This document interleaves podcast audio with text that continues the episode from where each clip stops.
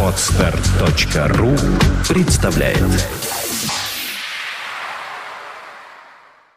Центр развития интернет-проектов timeofnews.ru представляет Подкаст Apple Money.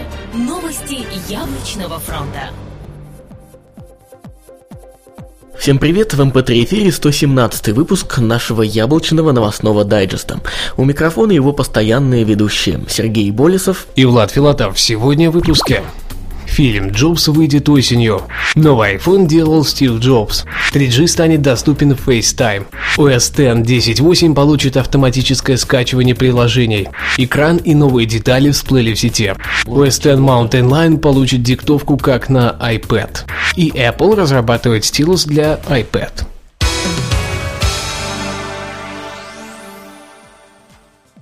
Фильм «Джобс» выйдет осенью. Первый фильм «Джобс», основанный на биографии Стива Джобса от продюсера Джо Шоу Майкла Стерна, должен выйти уже этой осенью. Сейчас известно, что роль Стива Джобса будет играть Эштон Кутчер, а съемки начнутся в историческом гараже, где Стив Джобс и Стив Бозник основали компанию Apple. При этом сейчас в работе находится также и второй фильм, снимаемый компанией Sony, но он, скорее всего, начнется с событий славы Макинтош и перехода Стива Джобса из Next в Apple. Новый iPhone делал Стив Джобс.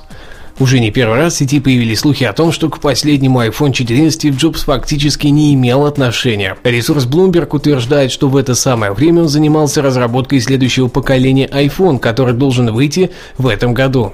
От все тех же источников стало известно, что размер экрана все-таки изменится, а внешний вид аналогично претерпит изменения. Кстати, эту же информацию подтверждает и Wall Street Journal, который ошибается очень редко. 3G станет доступен FaceTime. Со старта технологии FaceTime в iOS ходят слухи о том, что Apple все-таки даст возможность использовать 3G-сети для запуска видеозвонков. Однако это до сих пор так и не было реализовано, а пользователям приходится искать Wi-Fi сети для запуска данной технологии. Свидетельства изменения положения дел были найдены в недавно вышедшей iOS 5.1.1, которая обзавелась очень интересным уведомлением. Оно предупреждает пользователей о том, что если вы отключите 3G, то FaceTime звонок прервется. Пока не очень понятно, как отреагируют на такое новшество сотовые операторы, ведь при условии совершения подобного звонка плата за него взиматься не должна.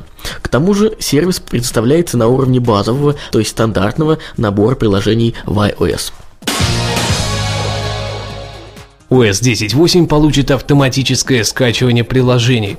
Последняя сборка OS X 10.8 Mountain Lion за версией 3 ввела очередную порцию немасштабного, но очень полезного функционала. Главной из новых фич стала возможность автоматического скачивания приложений.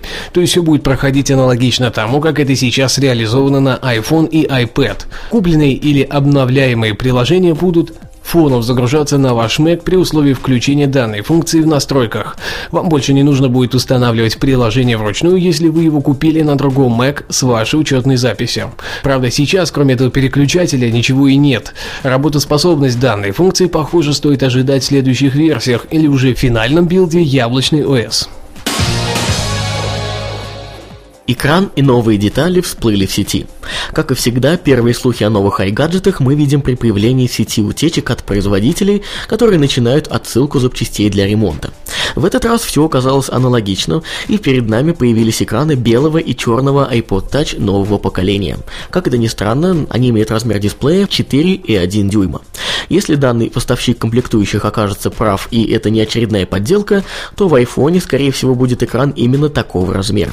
Ранее Apple всегда придерживалась схожих размеров экрана в умном плеере и в своем телефоне, что может случиться и в этот раз. Также в сети появились пока не проверенные фото нового гибкого кабеля для кнопки Home и задней камеры. Пока нельзя сказать точно, правдивы ли они, но если они будут именно такими, то нас и вправду ждет серьезное изменение в дизайне iPhone. В старом корпусе разместить их просто невозможно. OS X Mountain Lion получит диктовку как на iPad.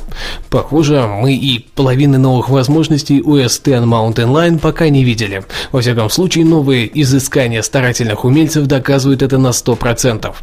Очередное копание во внутренних структурах новой яблочной OS привело к тому, что в Safari была найдена таблица с различными комбинациями клавиш. Одна из таких комбинаций демонстрирует нам функцию Start Dictation через одновременное нажатие двух клавиш Command плюс Command. Storefront. Такой подход вполне логичен. Это не полноценная серия, но нечто подобное мы уже видели в третьем поколении iPad.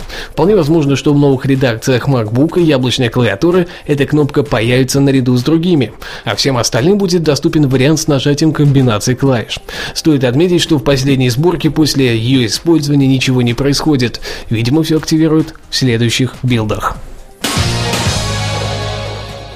Apple разрабатывает стилус для iPad.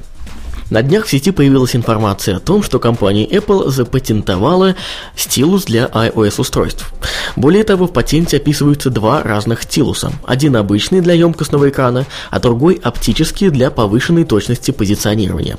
Также в патенте описывается стилус с обратной связью, который реализуется с помощью вибраций при прикосновении к элементам интерфейса. Будет весьма забавно, если Apple использует эти патенты против Samsung в суде.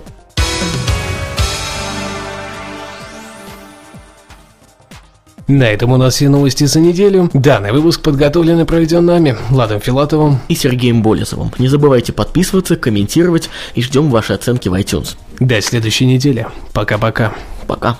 Подкаст выходит при поддержке независимой ассоциации русскоязычных подкастеров ruspod.ru Подкаст Apple Money. Новости яблочного фронта. Скачать другие выпуски подкаста вы можете на podster.ru